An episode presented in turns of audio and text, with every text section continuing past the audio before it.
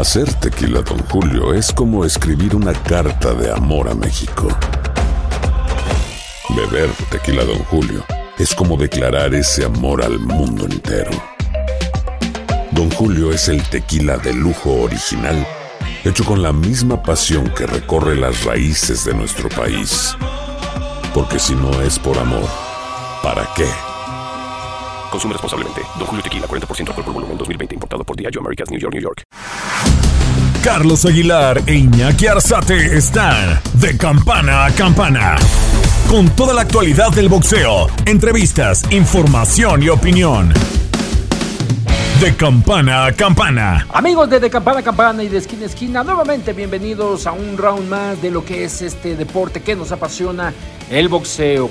A través de la frecuencia y la multiplataforma de TUDN, los saludamos en nombre de Orlando Granillo de la producción. Iñaki Arzate con ustedes, agradeciendo su tiempo y su espacio para estar con todos ustedes y hablar, comentar y obviamente detallar de lo que ha sucedido durante los últimos días, horas y minutos en el mundo del boxeo.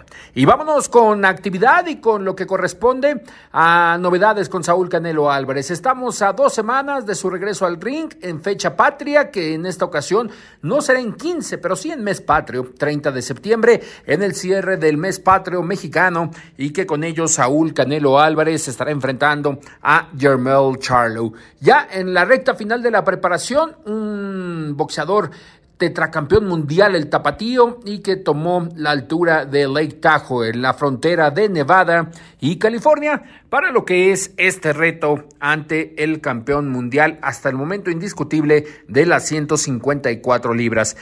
Visitamos a Saúl Canelo Álvarez y aquí la charla que tuvo con Carlos Alberto Aguilar. Hola, hola, hola amigos de Televisa Univisión, muy contentos de estar con Saúl Canelo Álvarez. Saúl, ¿cómo estás? Muchas gracias por recibirnos. Bien, no, contento de tenerlos aquí. Eh, Saúl, eh, cambió el panorama por completo, ¿no? Llegas aquí, hay bosque, estás tranquilo, te noto tranquilo, ¿cómo estás tú? Muy bien, la verdad es que muy contento, hemos hecho un gran trabajo. Eh, físicamente me siento, me siento muy bien y ese era el objetivo de venir aquí, ese era el objetivo de Eddie y de nosotros de, de venir a, aquí a las alturas a, a, a entrenar, de, de, sentirnos muy bien y, y, así es como me siento. Se marca la diferencia, ¿no? Entre Guadalajara, que había un poquito más presión, era tu, tu, tu casa, tu espectáculo. ¿Cómo sientes esta diferencia y lo que vas a vivir ahora? No, pues la verdad es que muy, para mí fue un momento muy especial el, el pelear en Guadalajara, en, en, en, la ciudad que me, que me vio crecer, que me apoyó desde mis inicios. Eh, obviamente se siente un poquito más la presión porque quieres entregarles todo y, claro. y, y darles un buen espectáculo a la gente que creo que lo hicimos a, a, a las capacidades que tenía en mi, en, con mi mano, ¿no? Venía de una, de una, de una, cirugía y, y, seguía en rehabilitación, pero al final de cuentas creo que la gente quedó contenta y eso, eso era el objetivo. Todos te compiten y te quieren competir al máximo nivel y Ryder no fue la excepción. Se agradece que tenga esa oposición sí. arriba el cuadrilátero, ¿no? Claro que sí, no, claro. Todos los peleadores que, que vienen a pelear conmigo se preparan al 100%, dan su extra Uh, su extra en el gimnasio. ¿Por qué? Porque quieren, quieren ganar, a como dé lugar, ¿no? Entonces, eh, eso fue lo que pasó con Ryder y la verdad es que muy agradecido con él porque él se pudo haber quedado sentado en el banquillo después de, la, de que le quebré la, la nariz, claro. de que lo tumbé, de que no tenía oportunidad de ganar, a pesar de cómo andaba yo, no tenía oportunidad de ganar. Se agradece el que se haya levantado, el seguir peleando y el, el poder entregarles una, una pelea a la afición así como la, la, que tuvimos, porque cualquier otro peleador se queda sentado sí. y no pasa nada, tenía la nariz quebrada y de, sin oportunidad de ganar, creo que eh, muy valiente de su parte y, y, esas son las peleas que, que me gustan. O se abruman, ¿no? Por también la, la gente, la, entrada, no, la sangre, todo eso, claro. Sí, sí, o sea. eh, eh, y, y, un poquito para allá voy, es decir, ¿te frustró por algún momento decir, me lancé a noquearlo, lo quise noquear y se, y se me fue? No, fíjate que no me, no me, no me metí al 100% porque metía mucho la cabeza y no es porque sea intencional, sino por su guardia. A la hora de, de yo atacarlo, hacía un movimiento muy, muy duro de cabeza. Entonces me, me cortó con la cabeza, sí. me pegó otro en la nariz que pensé que me había cortado.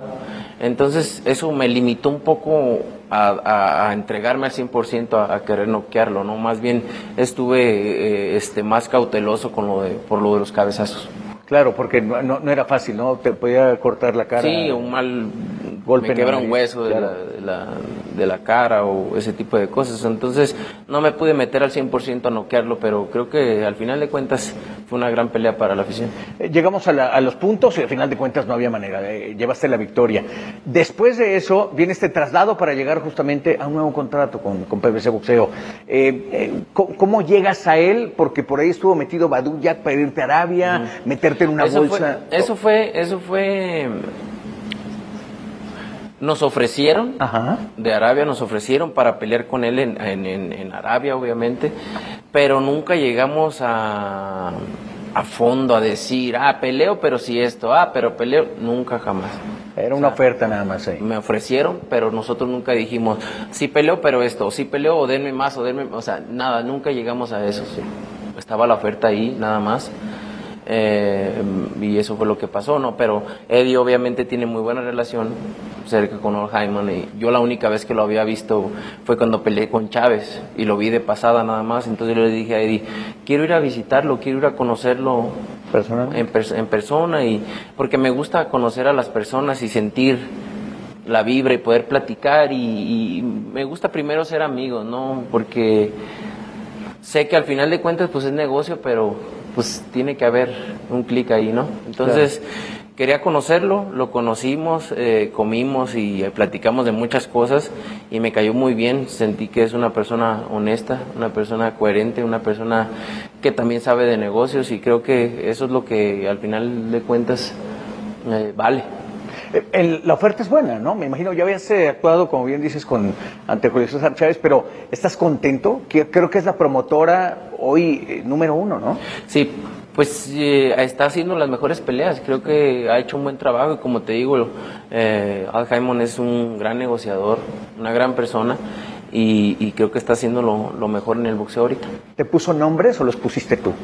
Eh, pues al final de cuentas nomás hablamos de la posibilidad, eh, en, presente de que de, de, del poder trabajar ¿no? El de poder trabajar y después vinieron las, las ofertas, ¿no? Y dije, sí, no pasa nada. Saúl, vienen eh, dimes y diretes, ¿no? Que esto, te escuchaba hace rato que decías eh, que a final de cuentas el, mejor libra por libra del mundo eh, puede ser una falta de respeto para, para, los boxeadores. Pero se dice, se deshace y sigues teniendo el don y el mando del boxeo. Es decir, si fuera una bolsa de valores del boxeo, tú eres el número uno. Tú, tú, tú dices dónde, cómo y cuándo. Es, eso, ¿Eso qué te dice a ti como, como Saúl? No, pues mira, primeramente muy orgulloso, ¿no? Porque imagínate un mexicano el poder decidir qué, cómo, cuándo y dónde.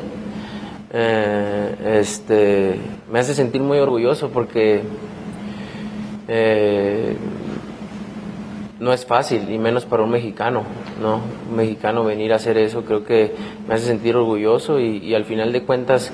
Eh, agradecido, agradecido y por el mismo camino, ¿no? Haciendo lo mejor, con la misma disciplina, no importa que, esté ahí. Y, y, a lo que dices, creo que mm, nombrar a un libra por libra en estos momentos creo que es falta de respeto para, para varios que merecen estar ahí. ¿Qué rescatas de los que tú dices?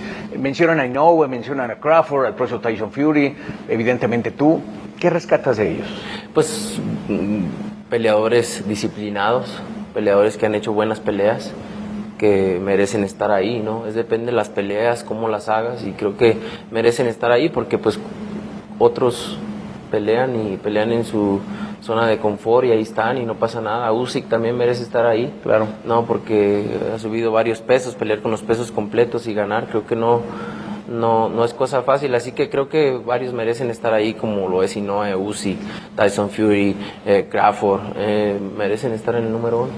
De repente perdemos la vista de lo que puede hacer un mexicano, ¿no? En, el mundo. Eh, digo, por aquí veo que Hugo Sánchez te va a venir a entrevistar. Tú te puedes sentar en una mesa donde está Cristiano, Messi, este, los basquetbolistas, el mundo elite. ¿Qué, te hace sentir esa parte, sobre todo específicamente hablando de los mexicanos? No, me hace sentir muy orgulloso. Yo siempre soy alguien que apoya mucho, que apoya mucho a los mexicanos, este, deportistas, músicos, de todo, ¿no? Creo que tenemos un talento eh, inigualable en México, hay mucho talento, hay mucho talento que no lo sepan valorar, es otra cosa, pero hay mucho talento en México y, y me siento orgulloso de poder entrar en, en, en, en esa lista de talentos, ¿no? de grandes talentos. ¿no? Y, y el poder hablar con los personajes que, eh, que mencionaste, pues para mí, imagínate, yo los veía pues cuando no era no era nadie, no era lo que soy ahora y los veía y los admiraba y, y los sigo admirando y el hoy poder tener una comunicación con ellos pues es para mí es para mí un honor. Saúl, vamos a la pelea.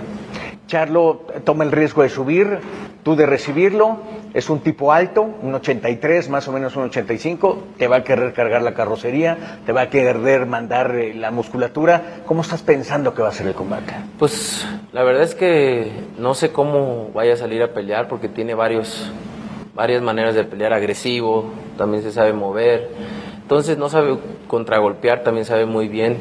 No sabemos cómo va a salir, pero estamos preparándonos para, para lo que venga. No, al final de cuentas, he estado arriba del cuadrilátero con todo tipo de peleadores, contragolpeadores, agresivos, que se saben mover. Entonces creo que tengo la experiencia necesaria para poder lidiar con, con, con, Charlo. ¿Ves en alguna posibilidad de él que digas, me tengo que cuidar específicamente de su derecha, que es pesada? Sí, que de la derecha y de la es, zurda. Tiene una muy buena zurda claro. también, un buen volado de izquierda tiene, eh, que los ha, que con un solo golpe los ha acabado, ¿no? Tiene la potencia para con un solo golpe acabarlos. Creo que me tengo que cuidar de todo, hacer mi trabajo nada más, hacer lo que sé hacer, eh, ir hacia el frente moviendo la cintura y, y tirando mis golpes. Él asegura que el boxeo que te hace daño es el de velocidad, de, de presionarte, de ir. Pero cuando tú impones tu ritmo, ¿cómo lo haces? Es decir, ¿cómo decides en ese momento, sé que va a buscar velocidad para venir a buscarme? Pues haciendo lo mío, ¿no? Obviamente contrarrestar la velocidad con velocidad también o con, o con, con, con timing. Okay. ¿no? Con timing contrarrestas, contrarrestas la velocidad. Y, y, y, también poco a poco sacar mi experiencia, obviamente, golpes al cuerpo, no nomás a la cabeza, creo que eso es importante.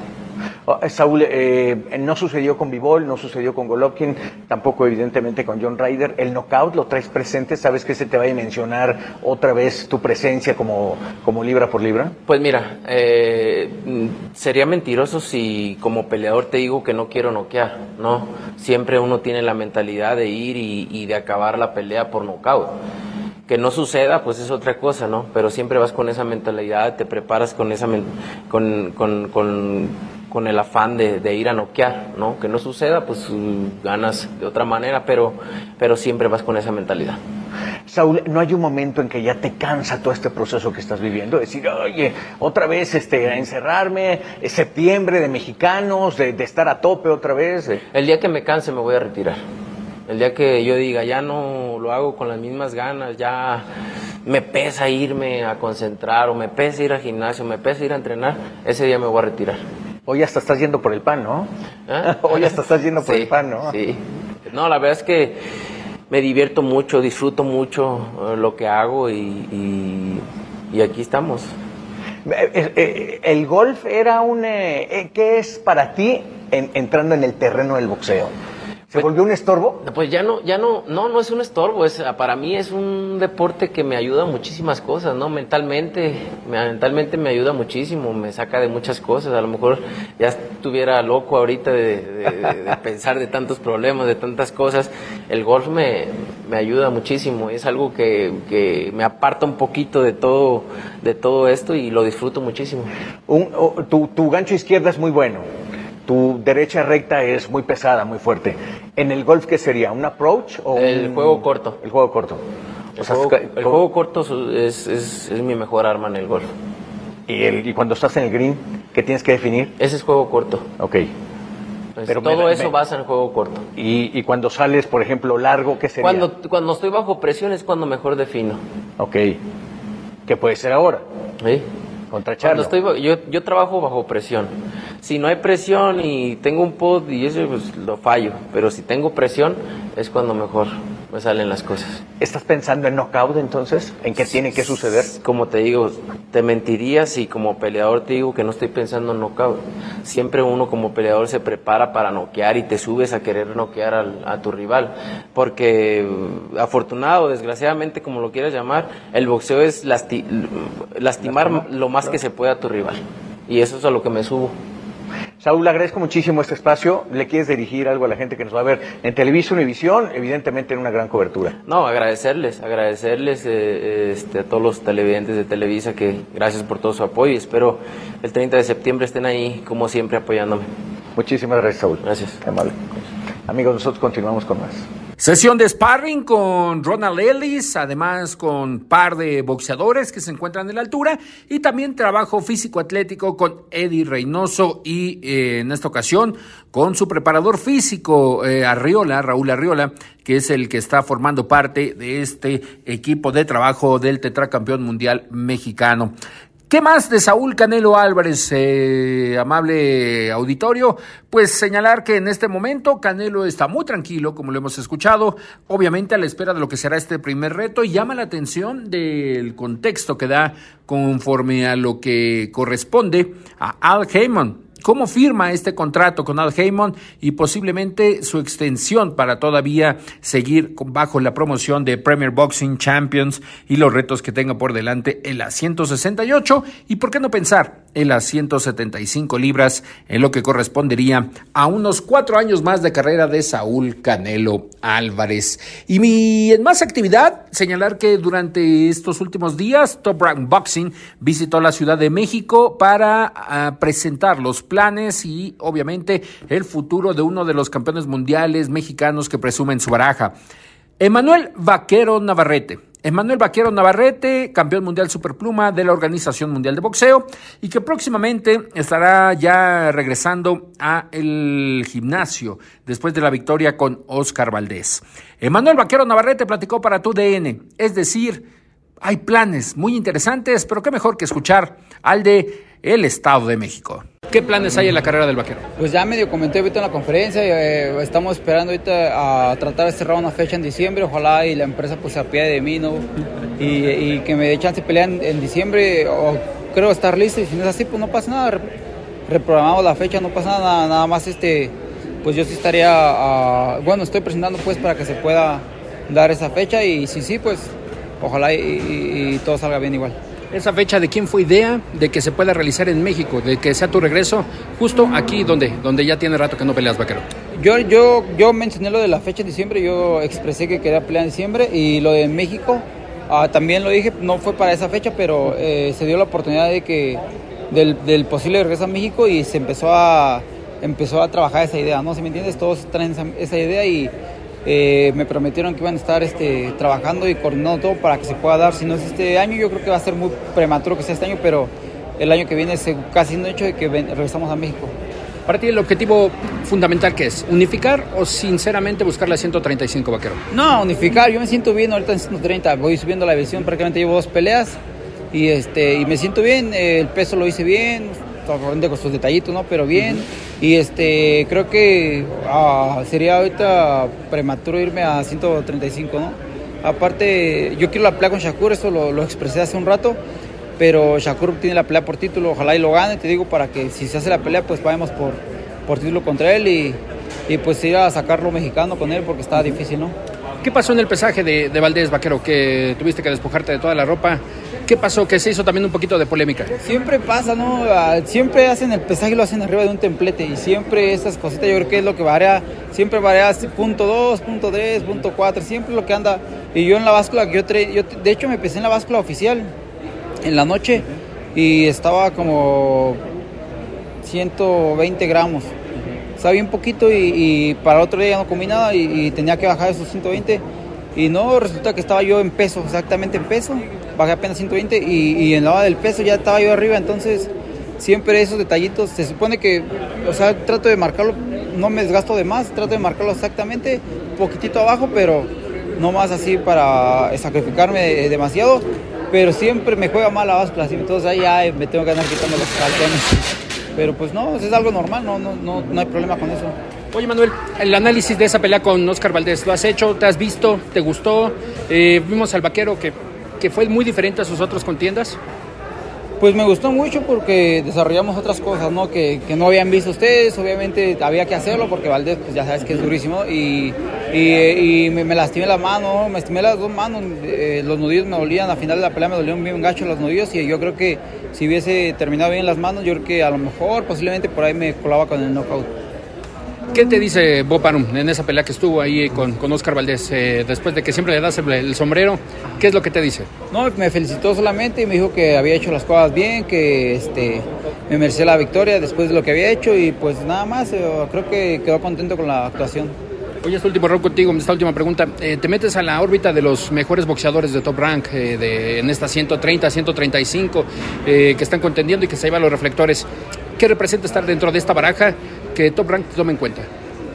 No, pues yo siento bien, bien bonito ¿no? que una empresa tan reconocida, con tanta historia, eh, uh, me tenga en las filas y me tenga en buen concepto. Yo creo que uh, es bonito, ¿no? Y aparte también genera una presión de extra, ¿no? Pues hay que, tenemos que portarnos a la altura, ¿no? Siempre en todos los retos que nos ponen, tratar de responder con, con, buena, uh, con buenas cuentas y pues eso es lo complicado a veces, ¿no? Pero eh, generalmente todo bien.